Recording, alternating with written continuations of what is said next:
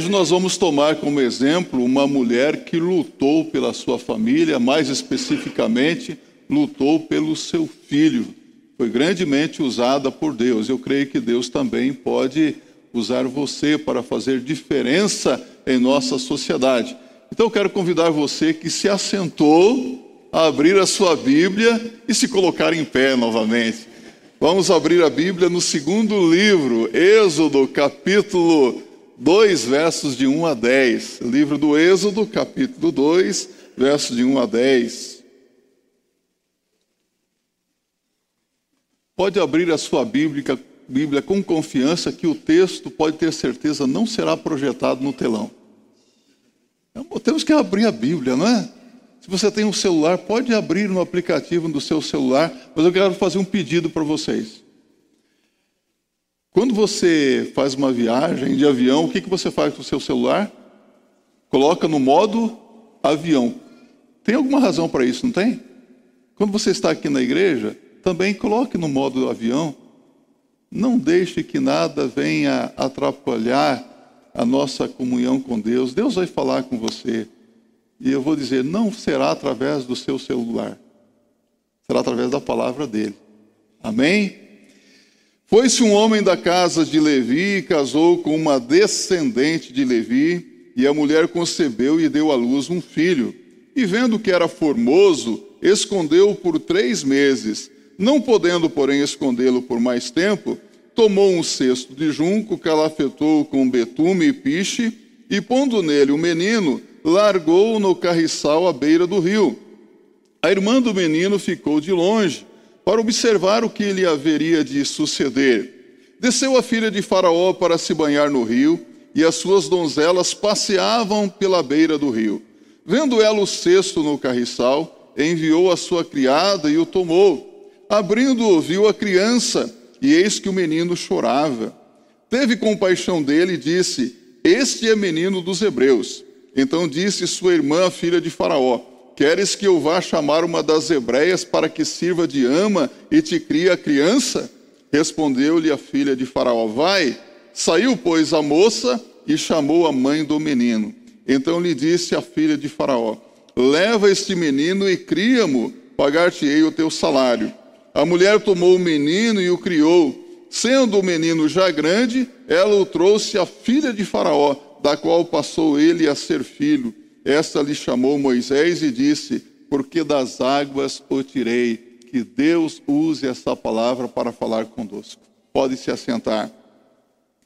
Nesta data, quando se comemora o Dia das Mães, vamos refletir juntos acerca de uma mulher que lutou pela vida do seu filho e que se tornou um exemplo uh, de serva de Deus para todos nós essa mulher deixou marcas indeléveis que todos, todos nós, não apenas as mães, mas todos nós devemos seguir para que assim a nossa família seja preservada também. Uma das missões mais nobres da face da terra, sem dúvida alguma, é a de ser mãe, não é verdade? Ser mãe envolve uma certa beleza e ternura que deixa todos nós, meus irmãos, com uma certa, vou colocar uma aqui para vocês, uma certa inveja, não é? Como que a mãe é amada, como que a mãe é querida, porque a mãe parece que é mais querida do que os pais. Parece que nos dias dos pais a, a festa não é tão grande. Tenho para mim, eu vou expressar aqui o meu, meu ciúme santo, não é? Mas parece que as mães são mais queridas, são mais amadas, são mais festejadas, não é? é eu vejo que tudo isso envolve uma certa beleza e nobreza é, que todos os que possuem um coração sensível conseguem reconhecer, não é? A importância das mães.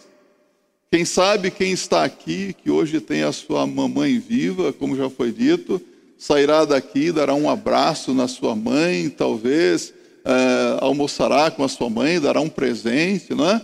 E quem não tem mais a sua mamãe viva?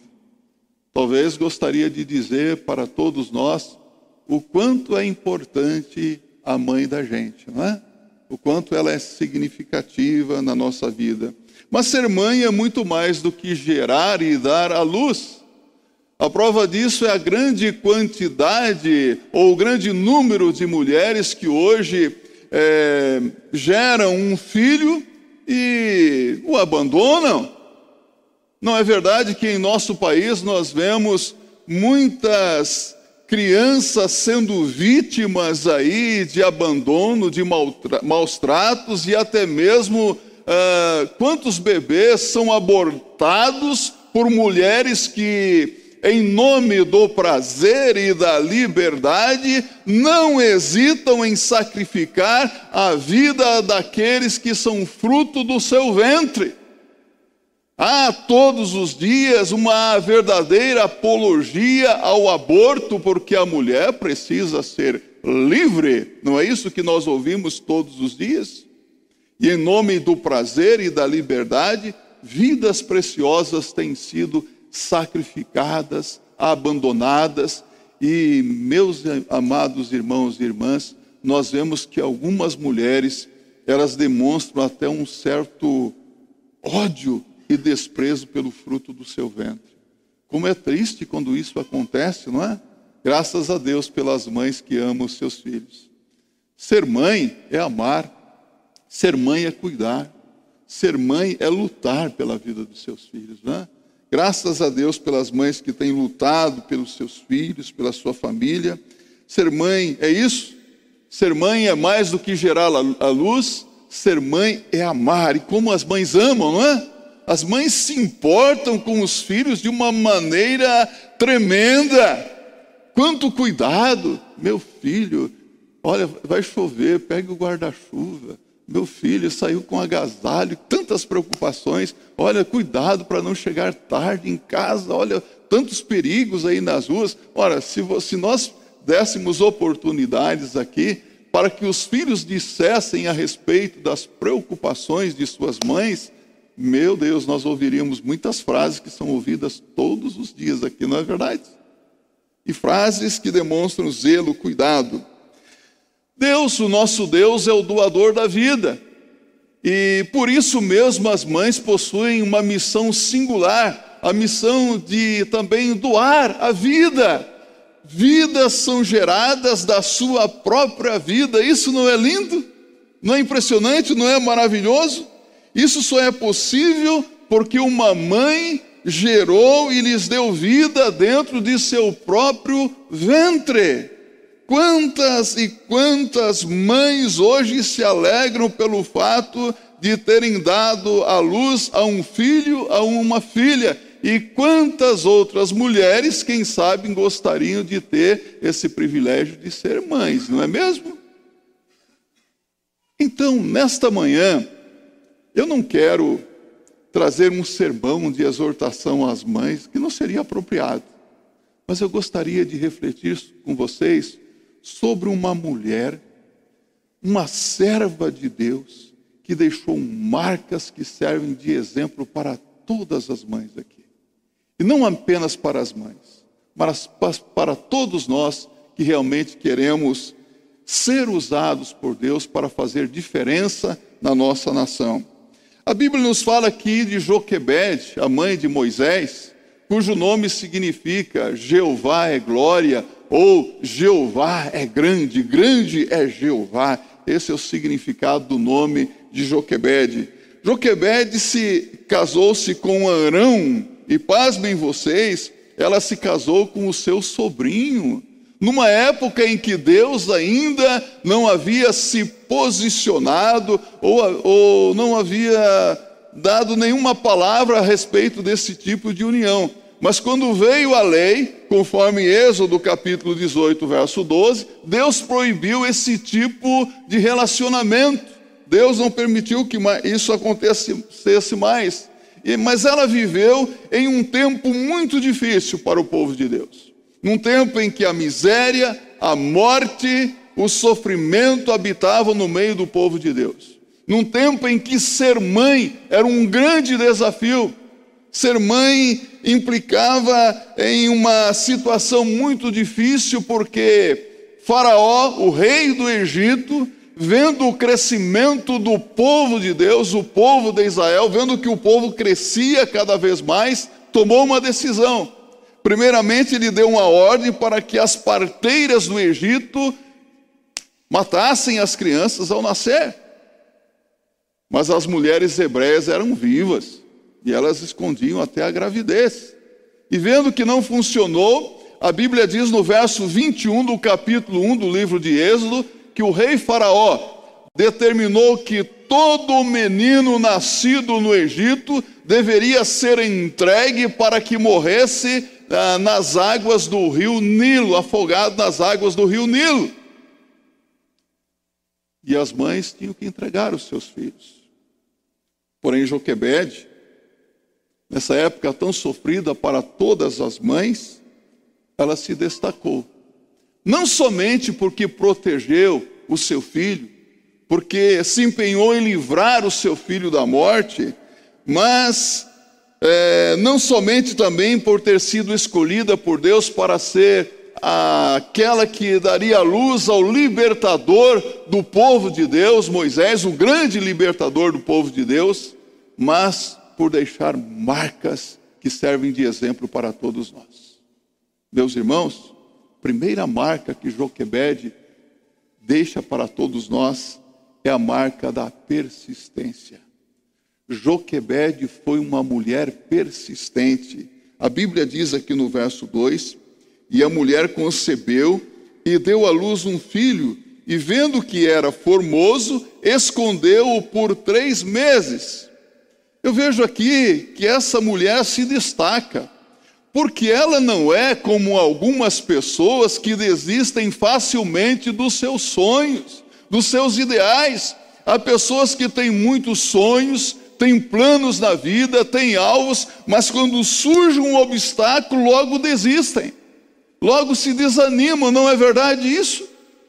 Joquebede não, ela foi persistente, ela perseverou, ela lutou contra aquela situação de miséria, de desgraça, porque ela queria a bênção de Deus na sua vida, ela sabia que Moisés era herança do Senhor, não é isso que a Bíblia diz?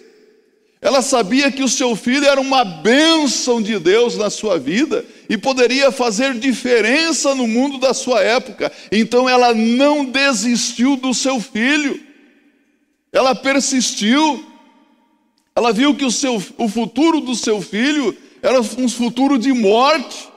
Tudo caminhava para a morte do seu filho. E o que ela fez? Ela concordou com isso? Eu não sei de quantos filhos você é mãe, se você é mãe ou não, mas eu quero dizer para você: não desista dos seus planos. Não desista dos seus sonhos. Ainda que o seu filho, a sua filha hoje esteja numa situação difícil e parece que o futuro do seu filho não seja bom, parece que o seu filho, a sua filha está indo para um caminho de perdição, não desista do seu filho. Você não pode desistir em momento algum da bênção que Deus te deu. Há pessoas que abriram mão mas ela determinou no seu coração que ela pagaria o preço para ter o seu filho. Custasse o que custasse, ela lutaria pela vida do menino. E ela lutou, não é? Mesmo que para preservar a vida do seu filho, ela teria que dar a sua própria vida. Você, mãe, você está disposta a dar a sua vida, vida se necessário for, pela sua filha, pelo seu filho? Que exemplo nos dá Joquebede, não é? Ela não abriu mão da bênção de nós, de Deus. Nós também não podemos desistir do que Deus nos tem dado. A perseverança é bíblica. Se você, bíblica. Se você abrir a sua Bíblia em Tiago, capítulo 1, verso 4, o apóstolo diz assim: Ora, a perseverança deve ter ação completa, para que sejais perfeitos e íntegros, em nada deficientes. Quando nós vemos hoje, vou pensar um pouco nas igrejas, quando nós olhamos para as nossas igrejas hoje, nós vemos quantas igrejas que estão desistindo de cumprir com a vontade de Deus por falta de persistência, não é? Quantas igrejas hoje desanimadas. Deus dá para as suas igrejas uma obra para ser realizada, mas se nós ficarmos desanimados, nós não iremos realizar a obra que Deus nos tem dado. E quando eu digo igrejas, eu falo de membros de igrejas que hoje estão desanimados desencorajados. Você olha para o rosto de alguns, você vê o desânimo em pessoa. Já teve essa, essa impressão? Você olha para alguns, parece que. Ah, ah, eu vou, lembrar do Lip Hard, isso vai demonstrar a minha, ideia, a minha idade, né? Ó oh Deus, ó oh vida, ó oh azar. Qual foi a ordem que Jesus deixou para a sua igreja em Marcos 16, verso 15 e 16? Ide por todo o mundo e pregai o evangelho a toda criatura. Quem crer e for batizado será salvo. Estamos obedecendo a essa ordem do Senhor Jesus Cristo? Qual é o seu envolvimento nessa tarefa que o Senhor Jesus deu para a sua igreja?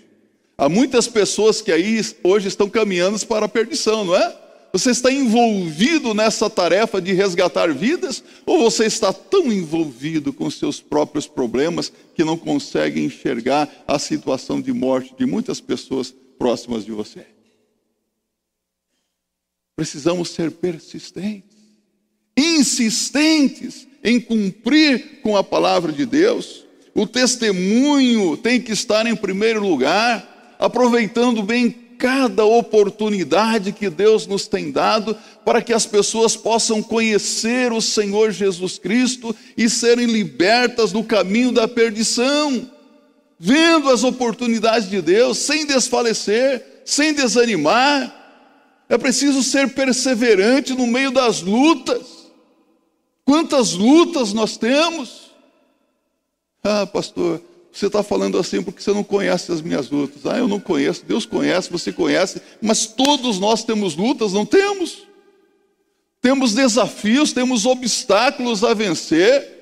De que adianta ficar parado diante de um obstáculo, diante de uma montanha que parece ser intransponível, se nós não começarmos a escalar a montanha, não é? Preciso, é preciso vencer os obstáculos e para isso é preciso persistência. Romanos 12, verso 12. Como eu gosto desse versículo. Alegrai-vos na esperança, sede pacientes na tribulação, perseverai na oração.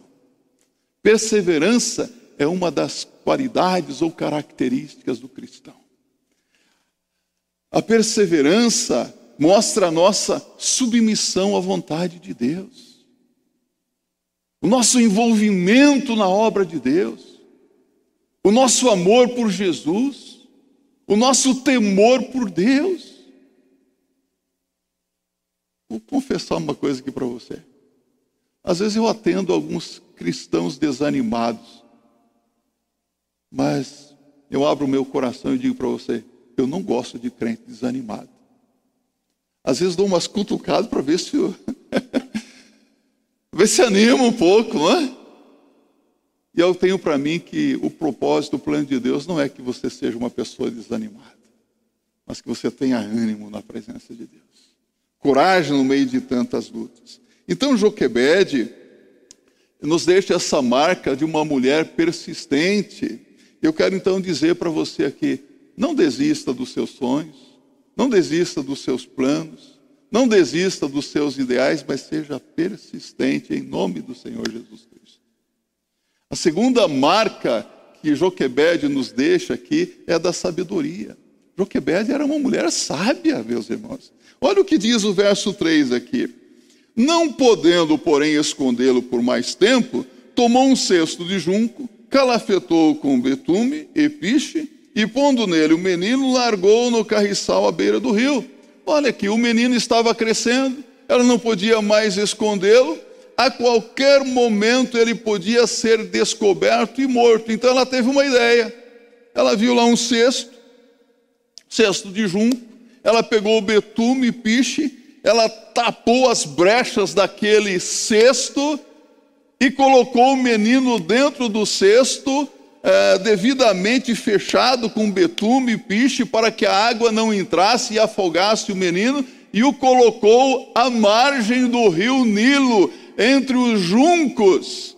Uma ideia estratégica, porque ela sabia que a filha do rei Faraó costumava banhar-se naquela região ali. E mandou a sua filhinha Miriam vigiar e ficar atenta. Orientou a filha. Você pode dizer, mas que mulher que teve uma ideia brilhante, não é? Sabedoria. Sabedoria humana? Tenho para mim que foi sabedoria divina. Porque Deus tinha um plano para a vida de Moisés. Não tinha? E Deus começa a usar Joquebede para que os planos dele se realizassem na vida de Moisés e, consequentemente, o seu povo Israel fosse liberto da escravidão egípcia. Sabedoria. Quanta falta de sabedoria em nossos dias. Você está percebendo a falta de sabedoria? no nosso Brasil tem muita falta de sabedoria, não tem? Você percebe até mesmo, meus irmãos, entre os políticos, entre os juízes, entre os magistrados, eles fazem uma coisa, fazem outra coisa, até parece que eles estão agindo com muita inteligência, capacidade, mas não leva tempo para que todos os esquemas, todas as armações, as estratégias, os jeitinhos caiam por terra. Já percebeu isso? Porque a sabedoria humana, demoníaca, diabólica, mas a sabedoria do alto está fazendo falta. Sabedoria que vem de Deus. Quanta falta de sabedoria hoje na nossa nação, quanta falta de sabedoria em nossas igrejas, quanta falta de sabedoria em nossos lares, quanta falta de sabedoria em, no seio da família. Pessoas que se acham cultas, inteligentes, resolvem problemas aqui, ali, acolá, e às vezes coisas tão simples as fazem tropeçar na vida. Falta de sabedoria em nossas palavras, em nossas atitudes. A mulher sábia, mas a tola, precisamos de mulheres sábias. Não sabidas, porque tem muita gente sabida é o sabichão. O sabido sempre acaba se dando mal, não já percebeu? Ah, isso aí é sabido. Presta atenção no sabido, lá na frente ele vai quebrar a cara. E o sábio é diferente. Você é uma mulher sábia ou sabida? Seja sábia aos olhos de Deus. Mulher sábia edifica a sua casa. Se alguém tem falta de sabedoria, Peça a Deus que a todos dá liberalmente e não lança em rosto, diz a palavra de Deus. Quantos lares e casamentos desfeitos, quantos filhos aí na perdição porque faltou sabedoria. É preciso também, meus irmãos, buscar a sabedoria de Deus para retomar a caminhada de onde se parou. Há pessoas que pararam simplesmente estão estacionadas na vida espiritual. É preciso sabedoria para retomar a caminhada. É preciso sabedoria para curar feridas interiores. Quantas pessoas que hoje estão feridas, não é? Senhor, me dá sabedoria para que as feridas do meu coração, as feridas da alma, as feridas interiores sejam curadas também. Sabedoria para restaurar o que foi quebrado. É preciso muita sabedoria. E Deus dá sabedoria àqueles que o buscam. E fazendo aqui, eu quero fazer uma comparação alegórica, tá? Uma comparação alegórica. Eu estava pensando nesse cestinho que a Joquebede tomou e calafetou ali, betume, piche, para impedir que a água entrasse e, consequentemente, o menino morresse afogado. Na nossa vida, nós também precisamos tapar algumas brechas. São palavras que ferem, palavras que magoam, palavras que trazem dano à vida alheia, são atitudes que são brechas. Brechas que o inimigo pode usar para trazer prejuízo à nossa vida espiritual. Brechas que podem afogar, ou não, se não sufocar a nossa comunhão com Deus e com os nossos irmãos em Cristo também. Será que existe alguma brecha na minha vida, na sua vida, que precisa ser fechada, tapada? Porque o inimigo é astuto, não é? Ele se aproveita de brechas. A Bíblia diz em Efésios 4, verso 27, repita comigo: não deis lugar ao diabo. Repita: não deis lugar ao diabo. Não podemos dar oportunidade ao diabo. Ele quer encontrar um espaço na minha vida, na sua vida, para entrar e trazer miséria, destruição, morte. Jesus diz: o ladrão não vem senão para matar, roubar e destruir. Eu vim para que tenham vida e vida com abundância. João 10, verso 10. Então, devemos vigiar atentamente para que não incorramos em erros que vêm sutilmente disfarçados e que podem nos enganar. Por exemplo, meus irmãos, vamos dar nomes aos bois? Eu sou lá do Mato Grosso do Sul, não é? Lá os bois têm nomes. Tudo isso se resume em uma palavra: pecado, falsidade, desonestidade, infidelidade, hipocrisia, falta de fidelidade na vida conjugal, falta de fidelidade para com o Senhor Jesus Cristo.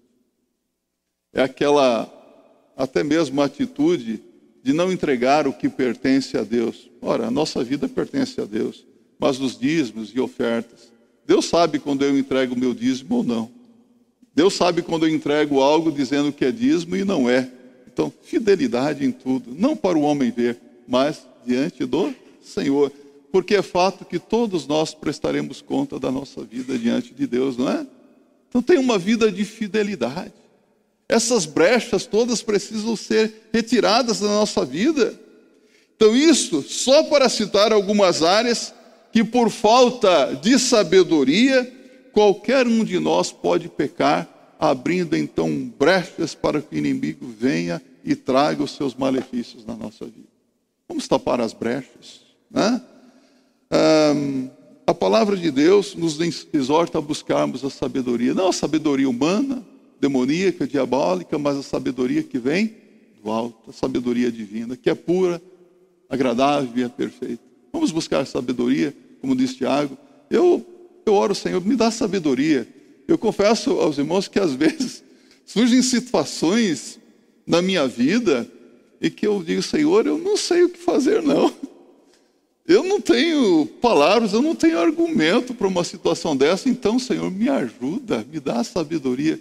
E como que Deus é misericordioso, não é? Ele nos ajuda. Clame ao Senhor. Peça por sabedoria. Porque nós não somos tão bons quanto muitas vezes nós julgamos ser.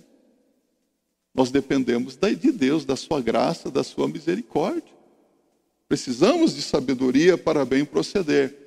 Uma terceira marca deixada por essa mulher é o temor. Joquebede era uma mulher, uma serva temente a Deus. Sabe por que, que ela não entregou Moisés para ser morto? Você vai dizer, porque ela amava o seu filho, é verdade. Ela tinha muito amor pelo seu filho. Mas, para mim, maior do que o amor que ela sentia pelo seu filho, era o temor que ela tinha por Deus. Era uma mulher temente a Deus. Como precisamos de mulheres tementes a Deus, não é verdade? Eu lembro que Billy Graham, certa ocasião, disse assim: Nunca confie em uma mulher que não tem o temor de Deus. Repita comigo. Nunca confie em uma mulher que não tem o temor de Deus. E é fato. As mulheres tementes a Deus são diferenciadas, são especiais. As mulheres tementes a Deus são usadas por Deus. Ela sabia qual era a vontade de Deus, ela tinha convicção de que Deus não queria que o seu filho morresse. Ela acreditava que Deus tinha um plano para a vida daquele, daquele menino. Ora, por isso ela levou, eh, foi levada a obedecer a Deus. Pensem aqui comigo. Não seria fácil para ela, talvez, fazer como as demais mães é, hebreias daquela época que entregaram os seus filhos? Ela poderia dizer: ah, não está na minha alçada proteger o menino, eu não tenho poder para livrá-lo das mãos de Faraó, mas aquela mulher, por temer a Deus, por amar o seu filho, lutou para preservar a vida de seu filho. Eu acredito que ela lutou na presença de Deus em oração. Joquebede tinha uma vida de oração. Ela orava todos os dias pedindo para que Deus eh, preservasse a vida de seu filho, para que Deus o livrasse da morte. Eu pergunto para você que é mãe, você não faz isso todos os dias?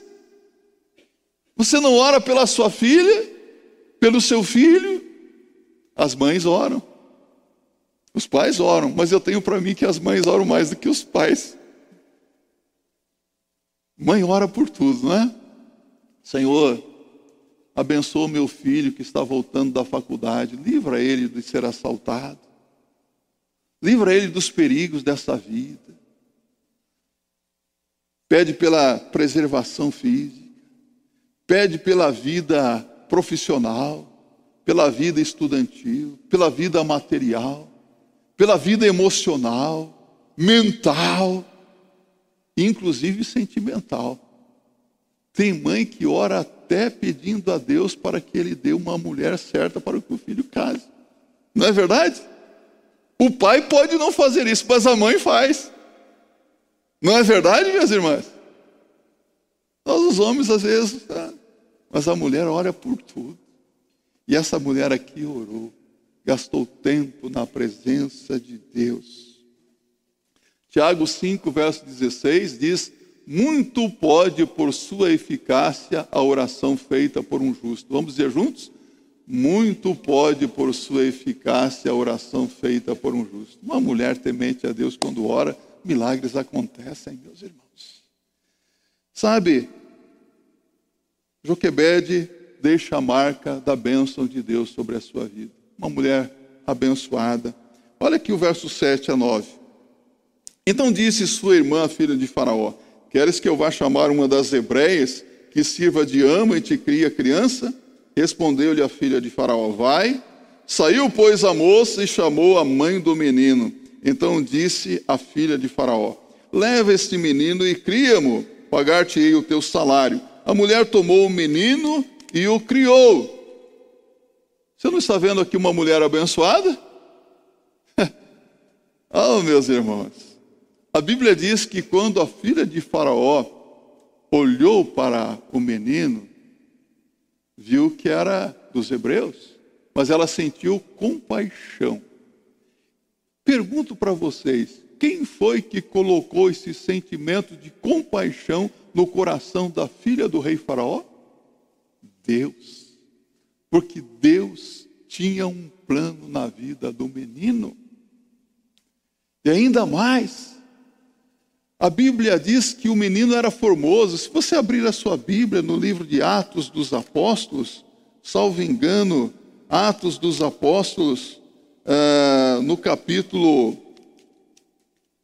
capítulo 4. Deixa eu pegar aqui para vocês. A Bíblia diz que Moisés era formoso, isso mesmo, Moisés era formoso, é, formoso aos olhos de Deus. Não apenas formoso fisicamente, mas aos olhos de Deus, Moisés era formoso. Atos 7, verso 20. Formoso aos olhos de Deus. Agora veja o que acontece. Miriam diz: Queres que eu vá buscar uma mulher hebreia para que cuide dele? Vai. E Miriam foi e trouxe a própria mãe, Joquebede. E Joquebede recebe de volta o seu filho. E ela volta com o seu filho para casa para amamentar o seu filho e ainda recebe um din-din por isso? Ainda recebe um salário por isso? Foi isso que aconteceu? Foi abençoado ou não? A bênção de Deus é quem enriquece e faz prosperar. A bênção de Deus. Ela foi uma mulher grandemente abençoada. Todos nós precisamos da bênção de Deus. Eu preciso da bênção de Deus. Você precisa?